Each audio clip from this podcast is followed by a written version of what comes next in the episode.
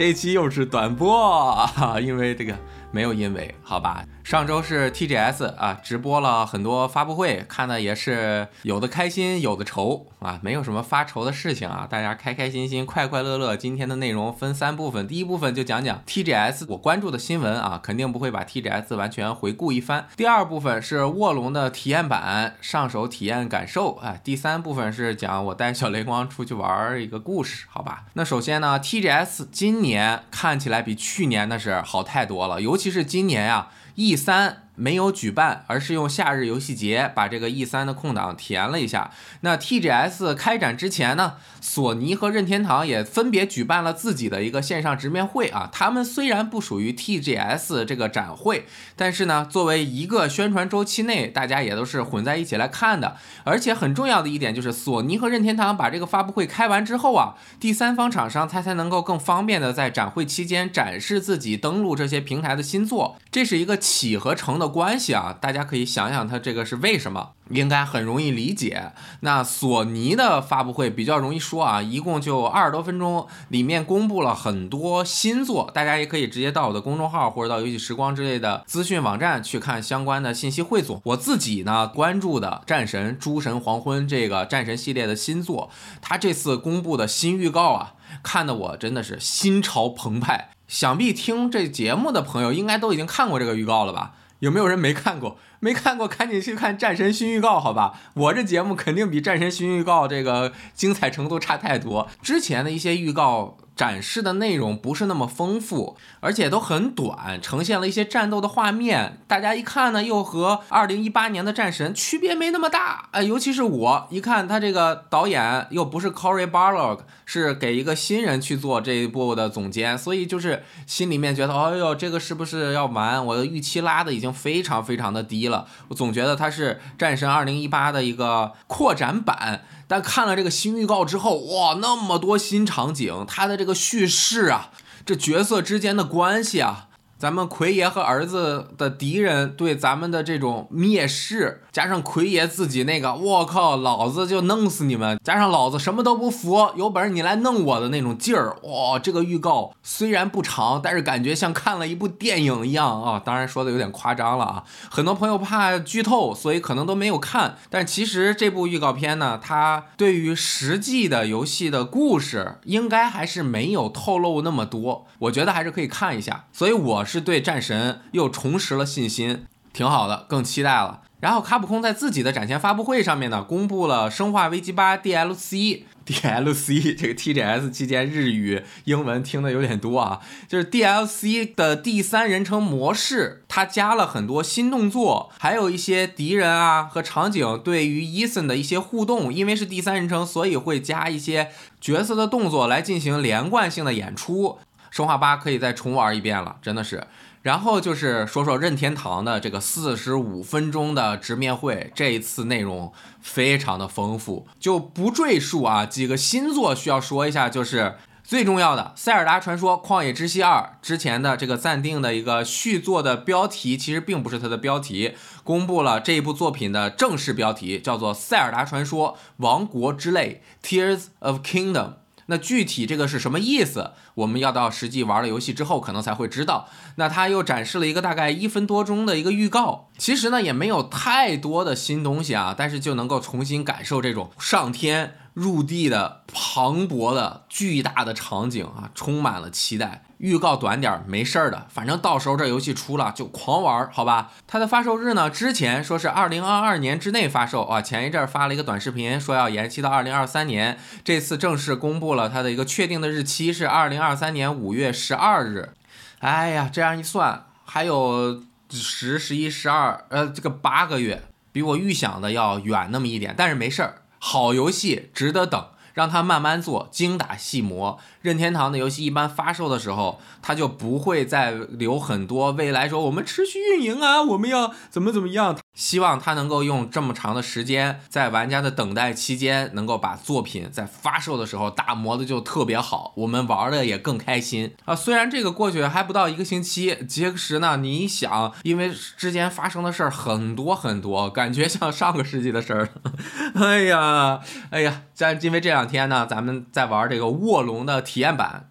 相信很多朋友都玩了，因为这个首先它是广富赞誉的人王系列的一个继承了人王系列的优良传统的一部新作吧，因为它是三国主题的。想必也不用我多介绍，这个游戏真的是国内玩家一定会非常非常的期待，尤其是国内玩家对光荣也好，对这个 Tecmo 或者是说忍者组的一直以来的喜爱程度都是很高的。这次也是没想到 TGS 刚开始现场放出了体验版，哎呀，看得我还有点心急火燎的，好想玩一玩。结果呢，直接第二天就说，啊，我们晚上七点就放出 demo，PS 五和 Xbox Series X、Series S。这个次世代版本的主机都可以直接玩，结束日期是二十六日下午的三点。这游戏是二零二三年发售啊，现在一想也合理，因为忍者组从人王开始啊，他们是有一个很流畅的和用户沟通交流的这样一个渠道。人王每一座发售之前都会发很多个体验版，从而收集用户的这个反馈，甚至还会因为反馈的一些信息而进行大幅的对游戏系统的修改，从而让玩家玩得更开心。这种态度和这种制作游戏的方式是忍者组的一个特色吧。那这次体验其实应该还算是一个相对早期的版本了，离游戏发售至少还有半年多，里面肯定也有很多大家觉得，哎呦，这个不怎么样的地方啊。比如说，很多人都反映，包括我自己也觉得，吃药的这个动作呀，它对应方向键上，这个对应哪个键倒无所谓，就是有的时候你按不出来。我仔细的去看了一看，好像是只要是你前一个动作没做完，你又没有把前一个动作取消，那你这个摁吃药的动作，它不会用吃药取消前一个动作。我的感觉是因为我是龟缩流，比如说我经常防御着，我防御着别人打完我一套之后，我还有一点血了，我想吃药，我防御键还没松开呢，L 一键我就直接摁了上了，那确实吃不出来。我后来试的就是我先把其他按键一松开，一摁上，基本就能吃了。但是吃药这个动作它相对的有点慢啊。那我们整体来说说卧龙的这个体验吧。首先呢，它和想象的一样，但是和我希望的是不一样的。为什么说和想象的一样？因为就是知道忍者组在做完人王之后，他想要继续延续人王的成功经验。同时呢，啊，我大概也知道他是要做一个三国的主题的这个事情，知道一段时间了。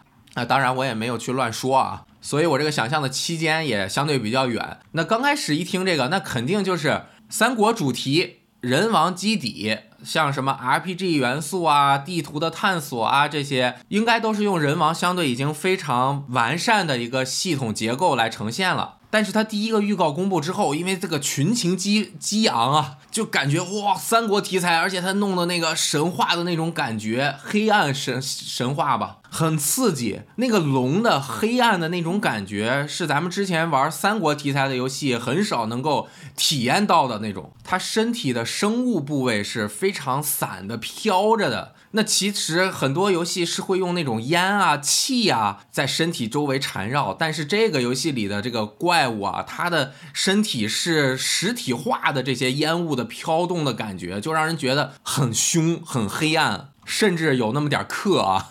现在 AI 作画不是很很很流行吗？AI 作画就经常能做出这种感觉的，所以他对三国题材的这种挖掘是否会更进一步？所以最后实际玩到之后，它的关卡设计也好，场景设计也好，是否能够有更多的这种打动咱们中国玩家的一些中国的文化元素啊？这个期待就越来越高。当然，之前这些都停留在我的幻想之中。实际玩到 demo 之后呢，这个一颗悬着的心也就落了下来。和想象的确实一样，它就是基本上沿用了人王的一些结构，但是动作系统啊变化的非常大。而且这个改的，我现在玩起来体验感受是非常好的。一会儿再详细讲它的动作系统。和希望不同的就是，你看啊，它的场景的建模啊，然后那个复杂的这种地形啊，桥这个四通八达、上下这个复杂的程度，其实，嗯，你说它有没有美感是有的，它有没有这种中国的味儿？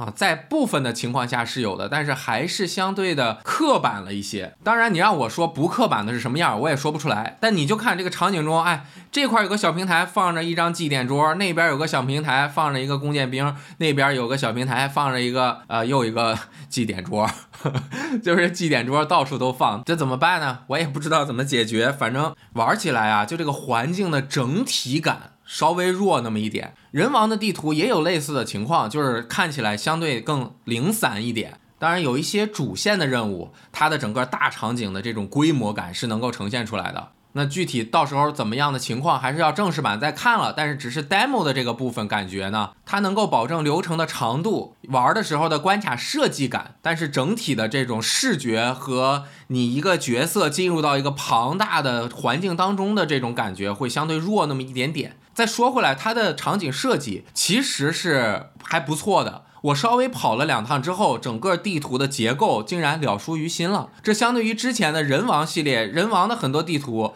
我玩很多遍，我都搞不清它东西南北的。这个我第二次跑的时候就非常流畅。说明它的视觉指引做的还是不错的。它分为几个阶段，刚开始就是普通的这种山山水水和桥，后面呢就是加了一些这个错综复杂的妖怪的那种蔓延的什么黑色的这个垃圾的东西，再往里是一个大山洞。所以这三个结构你分清了，你就这样一跑很流畅。那战斗方面呢，肯定要分为角色的属性升级系统和它的动作战斗玩法这两部分，它肯定是结合在一起的。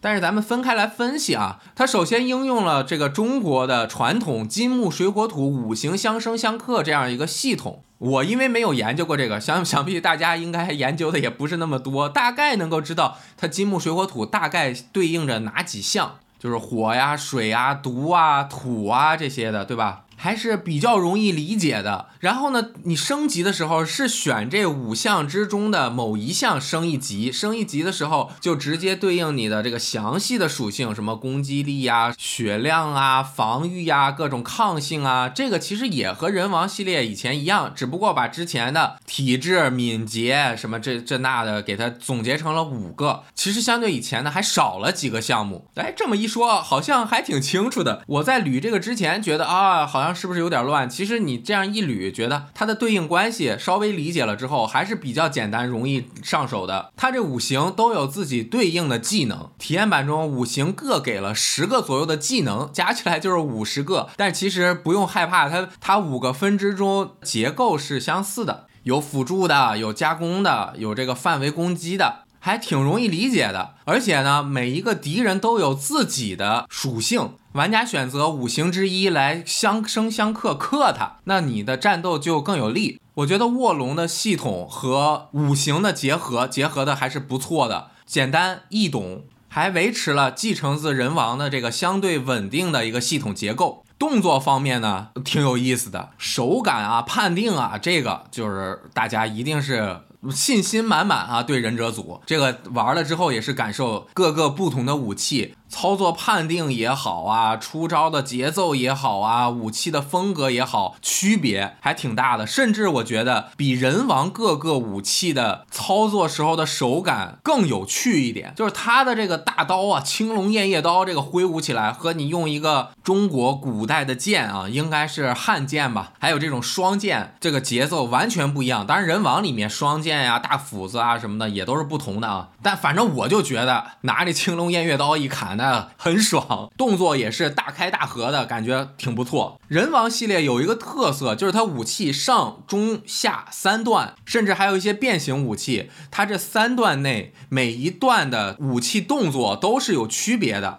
卧龙就没有三段式的体验了，它集中在一个攻势、守势还有正负值这样一个呃动态的系统之中的。就是你轻攻击，还有回避敌人攻击，让你的攻势往上加变成正的。你要用重攻击，还有各种技能的时候，包括防御也是降低你的攻势的，甚至变成负的。它分几个格。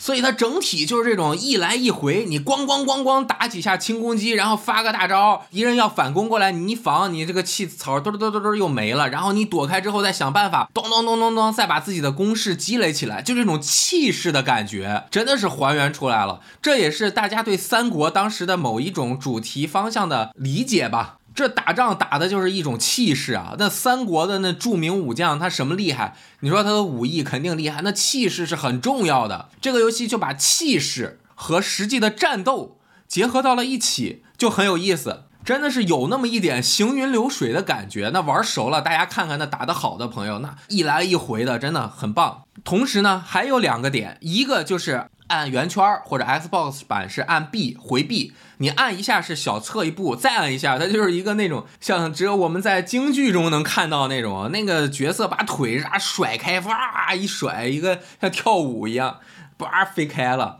这个动作我刚开始看着看别人玩的时候，觉得有点夸张了，为啥要弄这么大动作？但实际玩起来觉得也还行。可能因为角色本身它的移动速度也好，小踏步也好，它的位移量是一个什么样的？你按两下 B，它一下要撤开很远的距离。它用这种又带有一点中国特色的，然后又相对比较符合角色动作自然真实感的，它就这样一甩腿，啪一下飞出去了，武侠的那种感觉嘛，轻功啊，这个动作是很多朋友讨论比较多的。第二个就是它的这个化解，我玩简体版，它翻译的是化解啊。大家一般都管它叫画劲儿，画劲儿是中国武术中的一个专有名词吧？这之前咱们玩只狼什么的，那其实就是看破，对吧？他把中国武术中的画劲儿也呈现出来了。你在被攻击中的瞬间按圈或者 B，叭一下就能画劲儿。还有一个动作是我觉得我受益匪浅，并且使用了这个动作之后，我的游戏体验大幅提升的，就是摁住。R 一加圈儿，或者是 R B 加圈儿的这个画劲儿之后进行的反击。当然啊，这次的判定真的是非常的严格，比人王二里那个腰反的判定要严格很多，失败的几率是非常高的。对于我来说，就是百分之九十失败，也没有那么多了啊。我熟悉了敌人之后，这个画劲儿反击也是成功率蛮高的，很爽。但是它好就好在哪儿呢？这个它画劲儿反击的时候是切换武器进行反击。咱们角色每次是装备两个近战武器，R 一加圈一按，它先是有一个非常短的窗口的反击判定，然后呢？你就不管你反击成没反击成，它都有一个换武器之后的距离还蛮广的一个攻击。我玩的时候就是一手倚天剑，一手青龙偃月刀，这长短切换呀，打的敌人屁滚尿流。因为我一般都是防御着，哎，敌人咣咣咣咣打了三四下，最后一下出之前，我哎使一个这个招。而且我一般按的晚一点，哎，就算我没有反击成功啊，至少我也是防御住了之后，我又打了他一下，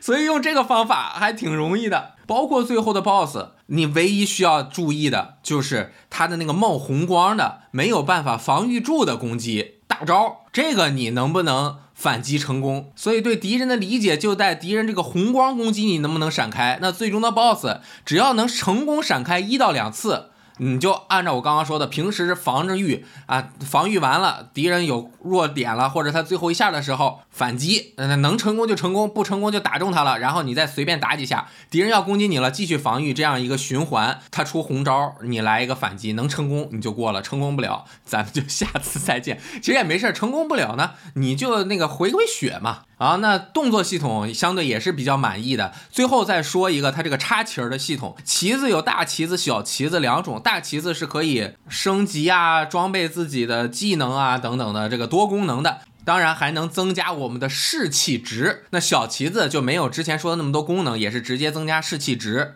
那这个士气值直接决定着我们战斗的时候、动作的时候的那个攻势，就是正负槽和敌人如果士气值相差的比较多的话，那对于这个攻势槽的影响就会有差别。所以 demo 中的这个地图啊，里面这十来个旗子，咱们都拿到之后，就能够达到二十的气势。和最终的 BOSS 是一样的。首先，这个和主题三国主题紧密结合起来了，对吧？然后呢，我认为他对之前人王系列 RPG 的元素进行了一定程度的消解，就是说，影响你最后和敌人之间的属性之间的差异啊，不仅决定于你角色本身的属性了。还有就是你整个地图上面收集的旗子，而对你自己的一个气势的数值，那只要你气势达到了一个高的值，那你战斗的时候，就算你角色属性没有那么高，敌我之间的差距也比只依据角色属性来判断差值的原来的方式要更加的平衡一点。我不知道我说清楚没有啊？就是单一的一项评判数值是不如两项评判数值更宽松一点。同时呢，这个气势值它只是在这一个地图中决定的，这就更进一步的对于角色级别高也好，角色级别低也好的玩家拉近了在最终战斗的时候的敌我差距。哦，有一个细节忘说了，不只是要找旗子，如果你前面打得好，你打败了一些精英敌人啊什么的。你的这个气势也是会涨的啊！当然，角色死的时候，之前积累的那些气势就会下降，最终下降到你整个环境中旗子带来的气势加成。那比如环境中的旗子给你提升到十五级气势，那你前面打的特顺，没准儿你没有找齐所有的旗子，你打最终 BOSS 的时候也是二十级。这就对于动作游戏玩的特别好的玩家，他可以不受限于角色属性，就不需要不停的去刷级啊、升级啊什么的，没准能够玩的更流畅、更具动作性。所以这三个改变，一个是角色属性金木水火土五行，一个是战斗的时候攻势正负值加上它的动作的变化。第三个就是整个场景中的你的战斗气势，这三个结合起来就构成了卧龙的这一次的新的游戏玩法、战斗系统的核心。哎，咱们这么一分析，虽然我玩的不太好，是不是理的还挺顺的？这么理顺之后啊，感觉还不错。我刚上手的时候，因为它前面没有那么多的教学和逐步成长起来的过程，觉得有点乱套。我玩了几个小时，打了两遍之后，呃，感觉上来了。刺激了，尤其是我第二次玩，半个多小时差不多就打完了。BOSS 打过之后，正式版的时候还能继承一个好东西，具体是啥我也没仔细看。大家想玩正式版的，也不要错过这个体验版啊，提前感受感受，没准正式版和现在有很多的区别，也说不定。那随着游戏的开发一点一点成长起来，看着它怎么一步一步变成最终的完成品的这个过程也很有意思。而且咱们还有正式版的东西拿，对吧？那正式版你想玩哪个平台的，你就要去玩哪个平台的 demo。那有 SGP 的，那我觉得直接下 Xbox Series 版的体验版比较好，对吧？因为到时候首发 SGP 直接玩了。当然，如果你有 SGP 还想花钱买 PS 五版，那你我也觉得你是好样的。那这个就是 TGS 和卧龙体验的一个感受。后面本来想和大家讲讲和小雷光出去玩的一个事儿，这哎算了，也没有那么重要啊。简单说就是我周五接了小雷光下幼儿园，出去玩，手机没多少电了。因为我现在平时出门很少，我也没有备用手机，我平时出门也不带充电宝，而且开着车也能车载充电，对吧？去商场去找一乐高店，哎呀，在那玩乐高的时候，这是六点的时候一堆人找，这个估计是周五快休末周末了。呃，工作的朋友们都需要联系联系，对吧？下班之前联系联系，来回的发了好多信息，结果没电了。我也没带钱包，我也没带钱，没带现金，这手机没电。幸亏我是已经进到商场里面了，不需要再看我的这个健康码了。那没事，玩吧。我就是 也没好意思找那个乐高店的店员充我手机，为什么呢？咱也不买他东西。那我又不买东西，我还让人家给充电，一充电就说明我们又要在这儿不花钱啊，免费的在这儿玩半天乐高，而且充着电呢，你玩的时间比不充电的时间没准还要长。那人家店员他嗯，不管乐不乐意的吧，咱这个面子也有点挂不住，我就怎么办呢？哎，我一摸书包，那咱出门必须得带游戏机啊，我就带了一个 NDS。我一打开，直接亮红灯了，快没电了。然后我就玩 GBA 的火纹，哈哈，哎呀，好不容易打完一关，但也没撑多长时间，半个小时吧。然后没电了，我全身上下都没电了。我就看小雷光在那儿拼乐高啊，我也帮他拼乐高，我拼了一个火焰锤，带着三四个小孩在那玩儿。哎，不知道说这大家爱不爱听啊？不知道，反正哎，反正我也说了，这期节目也最后了，不爱听咱们就撤退，好吧？后面我就七点多了，我可以吃点东西了。后来不行啊，我没电啊，算了吧，不吃了，直接开车回家吧。就下到车库之前呢，经过这个正门一看，哇，天黑了，七点多了，外面这个灯光亮了起来。这个一般商场外面都有很漂亮的灯光嘛，看着这个口。我就很自责，我就跟小雷叔光说：“咱们就隔着玻璃看一看吧，出不去了，出去就回不来了。是爸爸手机打不开，没电了。哎呀，小雷光现在才意识到没电的可怕。哎呀，为什么进不来了？因为咱们出去就没有绿码可以展示了。那为什么没有绿码展示了？因为手机没电了。为什么你手机没电了？因为…… 因为哎，真的是手机没电，寸步难行。吃饭买东西什么都买不了。”之前上商场之前，我还答应小雷光说：“咱们来了，对吧？玩玩乐高，购购物，你看看你想要什么。”这样一下，小雷光也就不想了，没钱了嘛。那下楼那个坐车里面说：“咱们先充十分钟再走，对吧？得把手机打开交停车费啊。”结果坐在车里面就又是这个完了，答案了。手机打不开的时候没有办法播放音乐，我觉得他坐在这个宝宝安全座椅上面肯定皱着个眉头。嗯。啊，不过他还挺能理解人的，没有说哎呀好无聊啊，没劲，讨厌。我就在那儿翻箱倒柜啊，我说那我如果找出一定的这个现金啊，交了停车费，咱不就出去了吗？三个抽屉全都翻了，找了三个一块的，一个五毛的，五个一毛的，我也不知道哪来的这个五个一毛的交在缠上的钱。我一算，来了差不多两个多小时，应该还是能给我宽容的，是吧？然后我就出去了，到了那个 E T C 自动抬杠机。我这心情非常的忐忑！我到了那儿我也不忐忑了，没人，自动缴费的，自动抬杆儿。这个时候后面就来人了，我堵在那儿了，后面排上队了，我这太尴尬了。作为一个现代人，自动缴费抬杆的停车库，我竟然缴不上费出不去，这别人要怎么冷眼笑话我，气愤我，会不会下来打我？不行不行不行，这个时候我要冷静。我先迅速的看了一下那个缴费牌儿，它电子显示叉 A 叉叉叉叉叉，呃，您停车两小时二十八分，缴费四元。哎呦，好，第一个小时不收费，后面每个小时两块钱。哎呀，幸亏不是在上海，上海一个小时至少得八块，这四块钱够。我灵机一动，我就下来了，我看看我有没有解决的办法。二维码是没用了，边上有个塞钱口，只收纸币。哎，有个塞硬币的口，完蛋。我这五个一毛钱的我也塞不进去呀！这边有一个 emergency call 啊，紧急呼叫按钮，我嘣就我就按了一下，我看看我才能呼叫出什么来。然后对方就接了电话，估计是在总控室。他说：“喂，您好。”我说：“哎呀，我这个手机没电了，交不了钱。”我估计他们也经常会遇到这个情况。他说：“哎，那你把你的纸币塞到那个口里面，你就能出去了。”我说：“我这个没有纸币，我车上没有钱啊，我只有三个一块的，一个五毛的，五个一毛的，你这个我塞不进去啊。”我当时心想的是，那他可能会派一个人工过来收了我钱给我开杆，对吧？但是那也要等啊，我会不会在这段时间里命丧黄泉呀？会不会一败涂地啊？我一败涂地之后，我也没有正当的理由来报仇雪恨呐。而且这不是在玩卧龙啊，而且当时我也没玩卧龙体验版呢。我想回家玩体验版啊，我这个被卡在了这个，哎呀，这个车库里面。当然，这些想法都是在那几秒钟之内，在我的脑海中翻江倒海啊。电话那头就说：“哎，没事儿，你钱够是不是？你把你的这个零钱就放在那个柜子上面，我一会儿派人去。”你是叉一叉叉叉叉叉这个车牌号的车主吗？我说是啊，你回车上去，我都没问为什么。我听着他说一会儿我们有一个人去收你的钱，你回车上，我给你抬杆。我说好嘞，再见嘞，您嘞。这杆一开我就走了，呃，四个硬币停在那箱子上面。哎呀，这总算是出来了，真的是没电寸步难行啊！我真的也就是白叫雷电了。在这一路上，小雷光也气嘟嘟的。嗯，爸爸，我要听音乐。我说好的，我给你打开音乐。叭一开，只能听电台。